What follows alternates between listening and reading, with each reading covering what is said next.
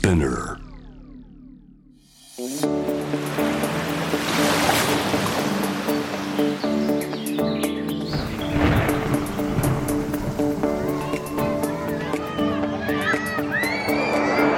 SDGs Explain for Business. SDGs を仕事に生かす。ナビゲーターは SDGs を軸に活動するワールドロード CEO 兼ハフポスト日本版プロデューサーの私平原伊文と。ニュースサイトハフポスト日本版編集長の竹下隆一郎です。この SDGs を仕事に生かすでは国連が掲げる持続可能な開発目標 SDGs を日々の仕事に生かすヒントをゲストとのトークセッションから探していきます。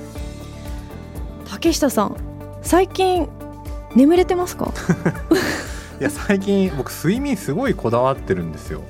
でいろんなことを試してこの1ヶ月ぐらいすごい寝れるようになりました。そうなんですよ、はい。どんなこと試したんですか？一言で言うと、はい。マスヤです。マスヤマスやはい。どういうことでしょうか？マは枕、はい、スはストレッチ。はい、でヤはヤクルト、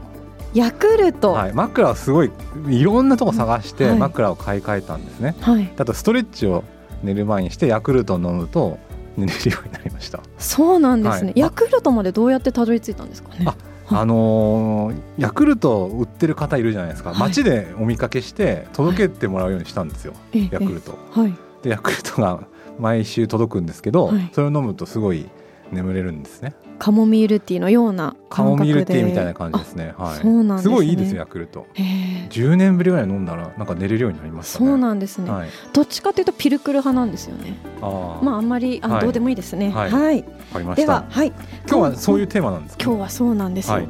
今回はコアラスリープジャパンのメディアコーディネーター綿井真由さんにお話を伺います、はい。最近ちょっとね暑くなってきて寝苦しい季節になりましたよね。次の日のまあ仕事のパフォーマンスにも影響しますし、結構今日楽しみですね、そうですね、はい。ぜひこう眠りの tips を、ははいい聞けたらいいなと思います。はい、ではゲストをお迎えする前にまずは SDGs 関連ニュースをお届けします。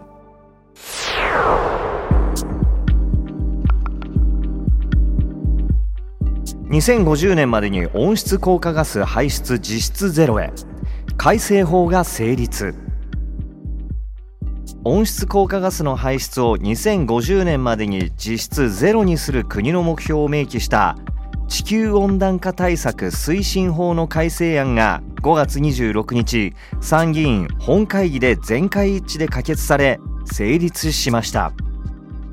法律に明記されたことで政権が変わっても目標が維持されます。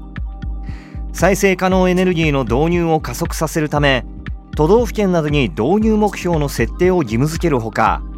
誘致を促すため促進区域を設ける制度などを盛り込んでいます。政府は再生可能エネルギーを大幅に増やす方針ですが太陽光パネルなどの設置に適した土地が減ってきていることが課題。環境や景観を損なうとして住民が設置に反対する地域も目立ってきています。ポーツ選手の年収トップ100女性は2人だけ。性別による賃金格差は未だに大きい。スポーツ経済を扱うアメリカのメディアスポーティコが5月25日2021年のスポーツ選手の長者番付を発表しました。トップ100には10競技から23の国出身の選手がランクインしましたが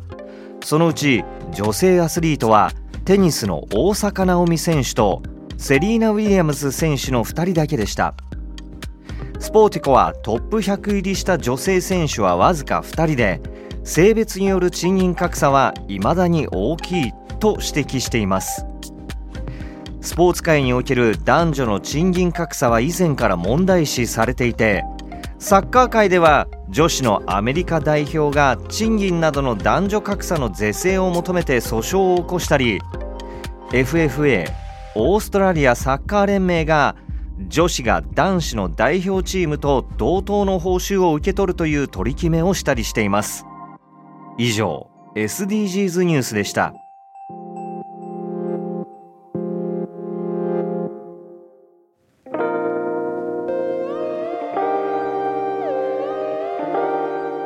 改めまして SDGs を仕事に生かすナビゲーターの平原伊文です。竹下隆一郎です。ではゲストをご紹介しましょう。コアラスリープジャパンメディアコーディネーターの綿井真由さんです。よろしくお願いいたします。よろしくお願いいたします綿井さんコアラスリープジャパンって結構突っ込みどころ満載かなって思うんですけども、はい、自己紹介お願いします。ありがとうございます、はい、皆様はじめまして。私コアラスリープジャパンでメディアコーディネーターをしております綿井真由と申します。オーストラリアの D2C ダイレクトトゥコンシューマーとされているオンラインのみでマットレスだったり家具を販売しております会社となっております。なるほど、はいコアラっていうふうにこうついてると思うんですけど、はい、社名に、はい、ちなみにコアラって睡眠時間どのくらいなんでしょうか？平均の。コアラはですね、はい、平均だいたい1日20時間。20時間。竹下さん知ってましたか？いや知らなかった、ね、知らなかった、はい、私も知らなかったです。そうですね。動物でいうとコアラが一番睡眠時間長いんですかね？動物でいうとあの皆様もご存知のあの怠け者という動物が、はい長いんですけどコアラもそれに匹敵するというのが実は。なんです、ね、はい、確かによく寝てますよね木の上で。そうですね、はい、寝てるイメージですね、うん、ちなみに綿井さんの平均睡眠時間は？私はですね 私の平均時間は7時間35分。7時間35分、ね、コアラの平均睡眠時間と比較して12時間25分ちょっと足りないっていうところ、ね、足りないですね、はい、もう少し上げていきましょう。はい。仕事できなくなっちゃいますそうですね、はい、そうですね。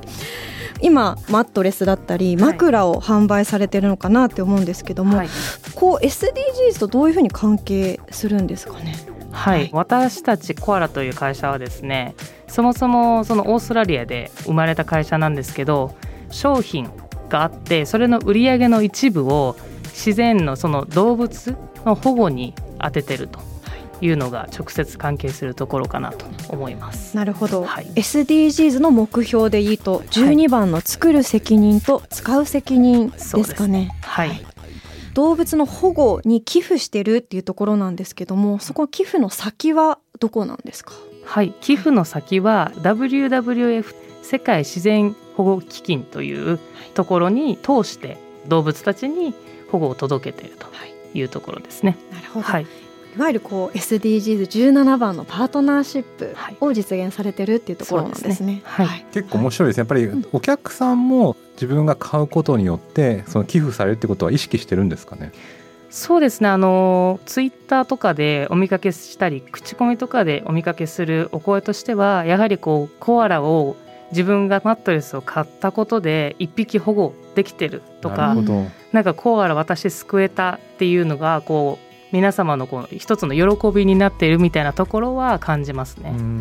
今コアラってどうなんですか？その絶滅の危惧があるとかどんな状況なんでしょうか、はいコアラ自体の、まあ、状況としては数が大幅に減少してしまったっていうのがありましてその大幅に減少してしまった理由としてはもう人間がそもそもそのコアラの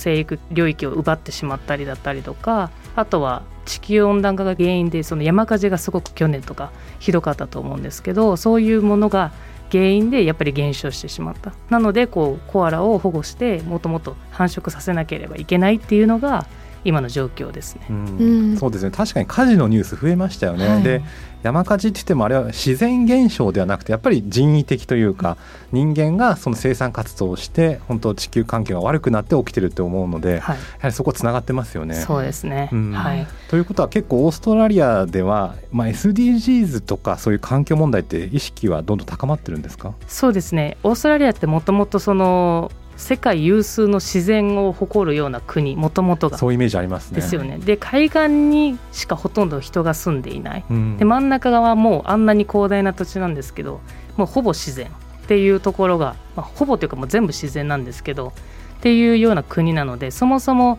まあ、日本人よりかは意識が高いかなっていう印象は一緒にまあ働いててもあるのと、はい、あとはそのやっぱりこうオゾン層だったりとかオーストラリアの部分からちょっと自然がこう薄れてきてるみたいなところもあるので、まあ、そういう部分でも会社として例えばこうオーストラリアで会社事業を起こしますっていう時に一つこう消費者の人から認められるところで言うとちゃんと自然に対して貢献してる会社じゃないと消費者の方が認めてもらえないっていうところがありますね。そうなんですね。もう本当に設立した段階からもそこをきちんと定義してここに貢献しますよっていうのをオーストラリアの企業さんはするっていうのが当たり前になってるんですかね。そうですね、はい、基本的にはもうそれ大前提でもう行うっていうのが、はい、オーストラリアの企業としての、まあ、使命ですね、はい。はい、今大前提って言葉が印象的だったんですけどやっぱり日本ではまだまだ環境問題というと意識が高い人とか一部の余裕がある人だけが考えているっていうふうなイメージあるんですけど、うん、オーストラリアはそこはちょっと違うというか本当にみんなが考えてる、ね、そうですね。もう山火事だったりとかもそうですけど肌で災害を感じる日本も災害が多い国ですけどその災害をやっぱり地球環境の変化によって感じるっていうのがやっぱり意識につながってるんじゃないですかね。そうこの辺すごい気になるところなんですけど、うん、やっぱ日本でも最近異常気象が多くて、はい、もう10年に1回が毎年、まあ、台風とか豪雨とかあるんですけどなかなかそういう自然現象と人間のその地球を悪化させている人間の活動を結びつけるのが難しいんですけど、うん、どうしたらいいと思います？このオーストラリアの例を見ながら。コアラとしてっていうよりか、まあ、企業としてできることにはなると思うんですけどやはりこう一人一人の意識を変えるっていうのがすごく多分時間がかかると思うんですよ。はい、今でこそ SDGs って言葉自体は認知度が半分以上超えてきたとかって言ってますけど、はい、一一人ってなるとなかなか大変だとは思うので、うんはい、企業として何ができるかっていうのを常に常に訴えていくっていうことが日本人で、まあ、世界手ですけどそういうのがまあ一人一人の意識につながるんじゃないかなっていうのは、はい、思いますね。企業ってポイントですよね。この番組も結構企業の方呼んでるんですけどやっぱり企業のインパクトって大きくて商品を通してもメッセージを伝えられますし、うん、あと社員に対するメッセージも伝えられるので企業単位で変わっていくっていうのは確かにおっしゃる通りですよね、うん。はい、一人一人が変わるのは結構大変なんですけど、うん、会社単位で変わるとその会社の中の人、うん、取引先でそこに入社しようとしてる人っていうのをバーって変えることができますよね。そうですね。はい。本当そうですね。特にこうものづくりだったり仕組み作りをしている企業さんの場合、こう社会のインフラだったり人々が手にするものを作ってる企業さんだからこそ何か変えるっていうインパクトは大きいですよね。うん、そうですね。はい、思いがまあ大事なのかなと思いますので、はい、なんかそういうこう本当に作る責任なんですけど、はい、ただ作って物を売るっていうのは今時はなんかまあナンセンスなんじゃないかなと思ってて、はい、やっぱりこう思いを売るっていうところはすごく企業としては責任です、うん、まあ、大事なところなのかなと思います。あとさっき山火事の話で言うとあのニュースで見たんですけど、やっぱりコアラもやけどを負うというか被害に遭ったじゃないですか。それを病院でサポートしてたんですけど、御社もいろいろと関わってらしたんですよね。そうですね。今はその WWF さんを通じてそこにフォーカスをしてるんですけど、はい、過去にはその病院に寄付をしたりとかコアラの保護っていうところにもすごく集中はしていたっていうところはありますね。はい、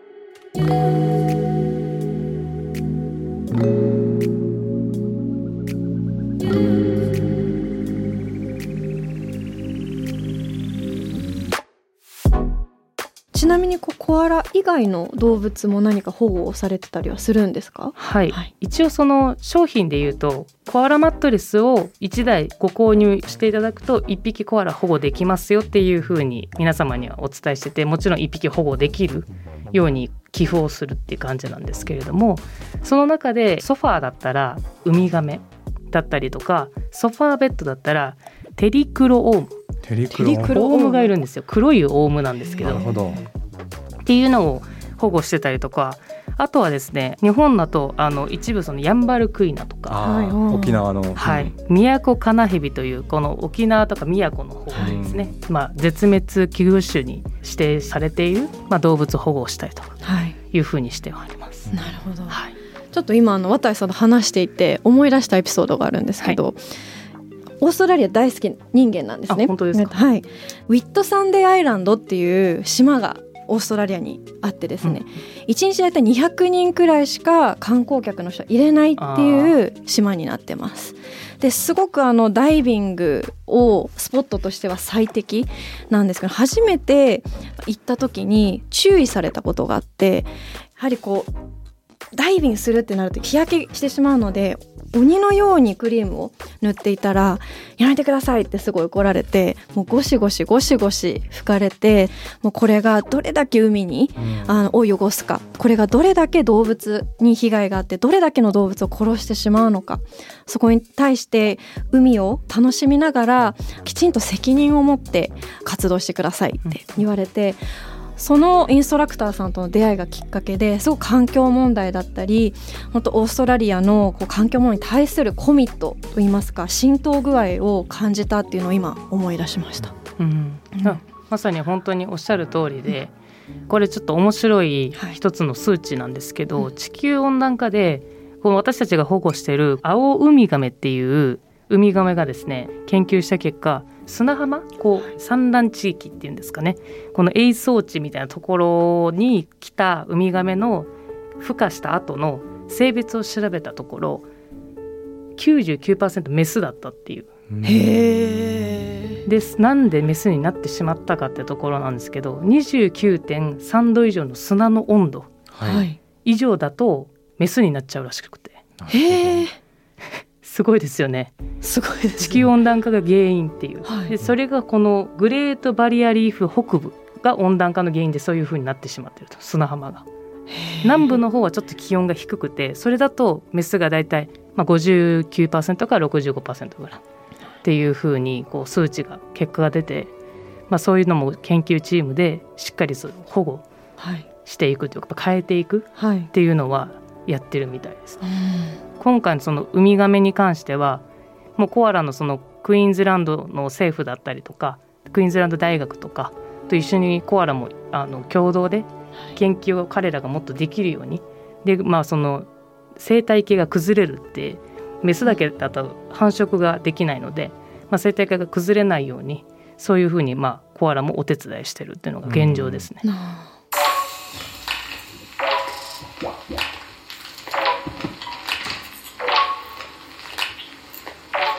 あとその御社のように企業がですねこういう環境問題にコミットする意味って何ですかね。あの例えば NPO とか研究機関とかあの、まあ、国際的な団体がやればいいじゃないかと。企業ってやっぱり利益が大事じゃないかっていう議論もあると思うんですけど、はい、企業がやる意味としては企業もどういうふうに収益を上げるかというといろんな形あると思うんですけど商品を販売して消費者の方に買ってもらう消費者といっても私たちも結局消費者になるんですけどこのまあ循環のところでそもそもなんですけど、まあ、私たちはベッドも木で作ってるんですけどそういうものがこう物が生まれる環境がないと商売が成り立たない、うん、そもそもの、まあ、論点のところで言うとしっかりこうあるものに感謝をしてっていうところが大事なのかなと思います、ね、なるほど、はい、で本当ベッド一つ選ぶのも他のメーカーさん選ぶかコアラさん選ぶかっていうので環境問題のコミット変わりますし、はい、なんかそういうのいいですね。やっぱ買い物で環境問題っていうと最近だとストローとか紙ストローなのか、プラスチックなのかっていう議論ありますけど、ベッドっていうのはあまり考えたことなかった考えてもなかったですね、はい、なるほど。でも本当さっきおっしゃったようにやっぱりそういう商品ができるのも自然があるからだし、それを買うことによってもう一回自然に恩返しをするっていうサイクルが生まれるといいですよね。ね。はい、うん、そうなんですね。日本も自然が豊かじゃないですか。はい、なのにまだまだ僕 SDGs の意識は低い気がするんですけどどうですか？日本とオーストラリア比べてみて差って何ですか？どっちも自然が豊かだし、みんな自然を大事にした方がいいと思ってますし、生物多様性といろんな生き物が日本にもいると思うんですけど。はい。そうですね。あの正直私の肌感にもなるんですけどオーストラリアの方よりかは日本人の方が意識は低いかもしれないですね。うん、なんかオーストラリアとかもそうですけど街に普通に動物いたりするんですよ。カンガルーすみませんね。カンガルーはちょっとあの結構なかなかいないんですけど、はい、なんかアメリカとかでもそうですけど普通にリスとかいるじゃないですか、道路を横切ったりしますね、アメリカだと。びっくりするじゃないですか、なんかそういうことが日本ではあんまり確かにないじゃないですか、そういうところだと思います。野生の動物ってあんまり確かに。日常見ないので、アメリカ運転してるとリスとかラクーンってまあタヌキみたいなのが横切ったりとか、あとオーストラリアでも私ドライブしたことあるんですけど、い、ろんな動物が横切って、でみんな車を止めますよね、そのぐらい日常確かに日本って、まあ、地方に行けばねいろいろありますよね。ななんでですかねそこがもうあれですよね。こう人間をが住みやすくしてしまったっていうところがもうそもそもですよね。っていう、はい、人間が住みやすい環境が動物が住みやすい環境かっていう。でもちょっとそれ日本人の自己イメージと違います日本人ってやっぱり四季折々とか自然が大事にしてるという、イメージがあるんですけど確かに言われてみればすごい都市化してますよね。そうですそうです。もちろん綺麗ですし、うん人間からしたら綺麗だけれどもっていう動物からしたらまあどうなのかみたいなところはあるかなと思いますね。なるほど、はい、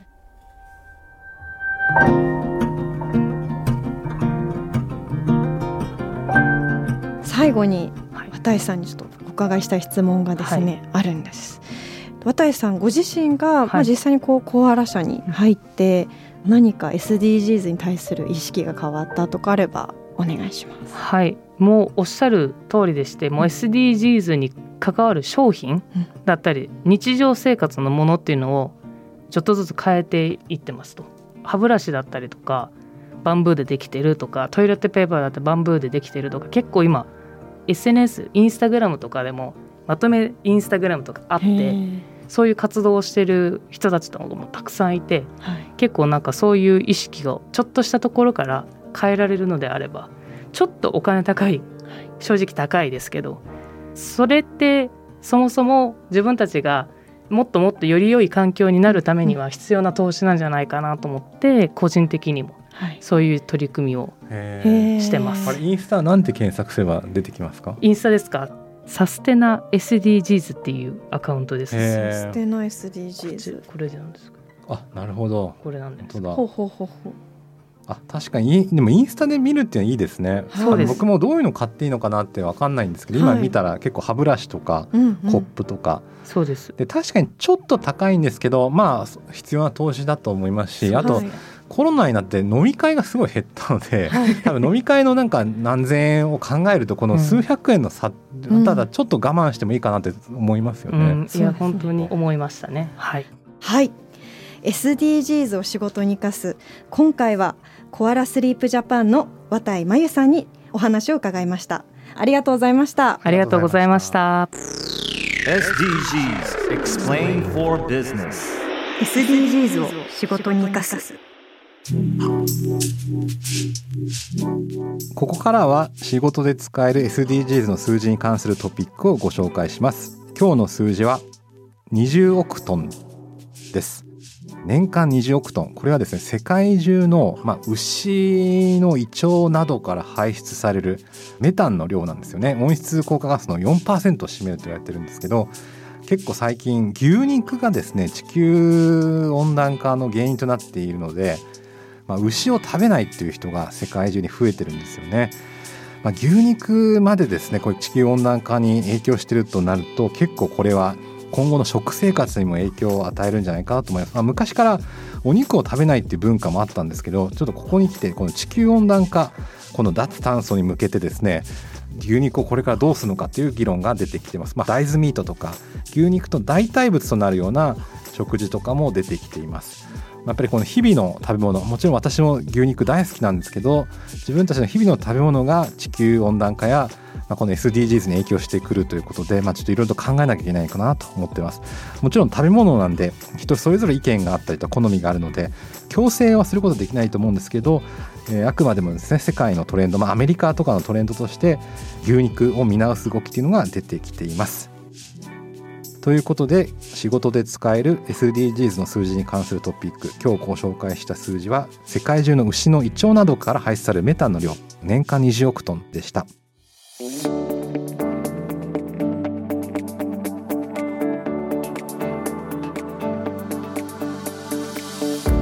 届けしてきました。SDGs を仕事に生かす。今回はコアラスリープジャパンの綿井真由さんにお話を伺いましたが竹下さんいかがでしたか？うん、面白かったですよね。あの睡眠の話ももうちょっとしたかったんですがやっぱり企業名のコアラコアラの保護のためいろんなことされてるっていうことで会社名にやっぱりこういうコアラっていうのが出てるのはすごくいいですよね。そうですね。はい。聞いただけでも連想しちゃいますもんね。連想できますし、うん、あと社員の方も、うん、あの企業名に掲げてるからにはきちんとしなきゃいけないっていう、はい、まあ身が引き締まるというか、やっぱり会社っていろんな会社の名前ありますけど、その会社のビジョンとか、目標とするものを会社名に掲げるっていうのは社員の意識醸成とかあるいはまあマーケットとか消費者に対するメッセージとしていいなと思いましたので、はい会社名ってやっぱ大事だなと思いましたね。そうですね。はい。私はすごい綿井さんが最後おっしゃってたあのポイントで、まあそもそも日常にあるこうものっていろんなこう資源から作られていると。まあだからこそ根本的にビジネスできちんと SDGs を考慮しなきゃいけないっていうところがすごく印象的でした。そうですよね。はい、まあそもそも富あのを自然から頂いてるっていうことですからね。はい、その富をどういうふうに共有していくのかっていう。うん例えば水とかもそうなんですね、水ってみんなの共有物なのになんかいつの間にかペットボトルに入れられて商品となっちゃってますけど、この辺からちょっと考え直さなきゃいけないのかなっていう、まあ、資本主義ってそもそも自然から得た富を一部の人が独占しているのが資本主義だと思いますけど、そういったところからも考えなきゃいけないのかなっていうことは今日は改めて思いました。はい。ぜひ皆さんの日常のビジネスにも SDGs を取り入れてみてください。今後も新しいエピソードを配信していくので Apple Podcast、Amazon Music、Spotify、Google Podcast でフォローをお願いいたします。これまで配信したエピソードもチェックしてみてください。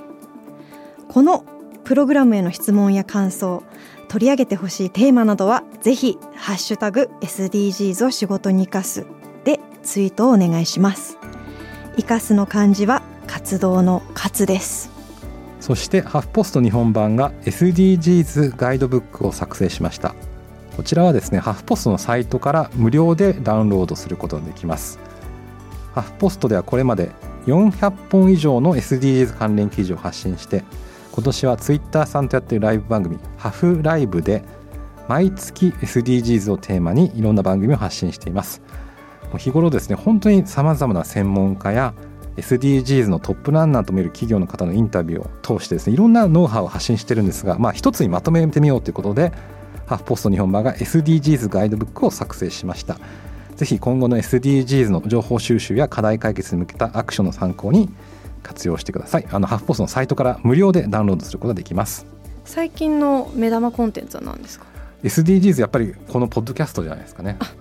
なるほど、はい、あと人権ですね。人ビジネスと人権っていうのは結構キーワードにしてますね。はい、あの例えばファッションとかえー、服の原料をですね。きちんと人権侵害がない地域から仕入れてるのかとか児童労働に関わってないのかっていう、まあ、ビジネスと人権っていうのを結構テーマに記事を発信してます。はい、はい、ということでここまでのお相手は平原伊文と竹下隆一郎でした。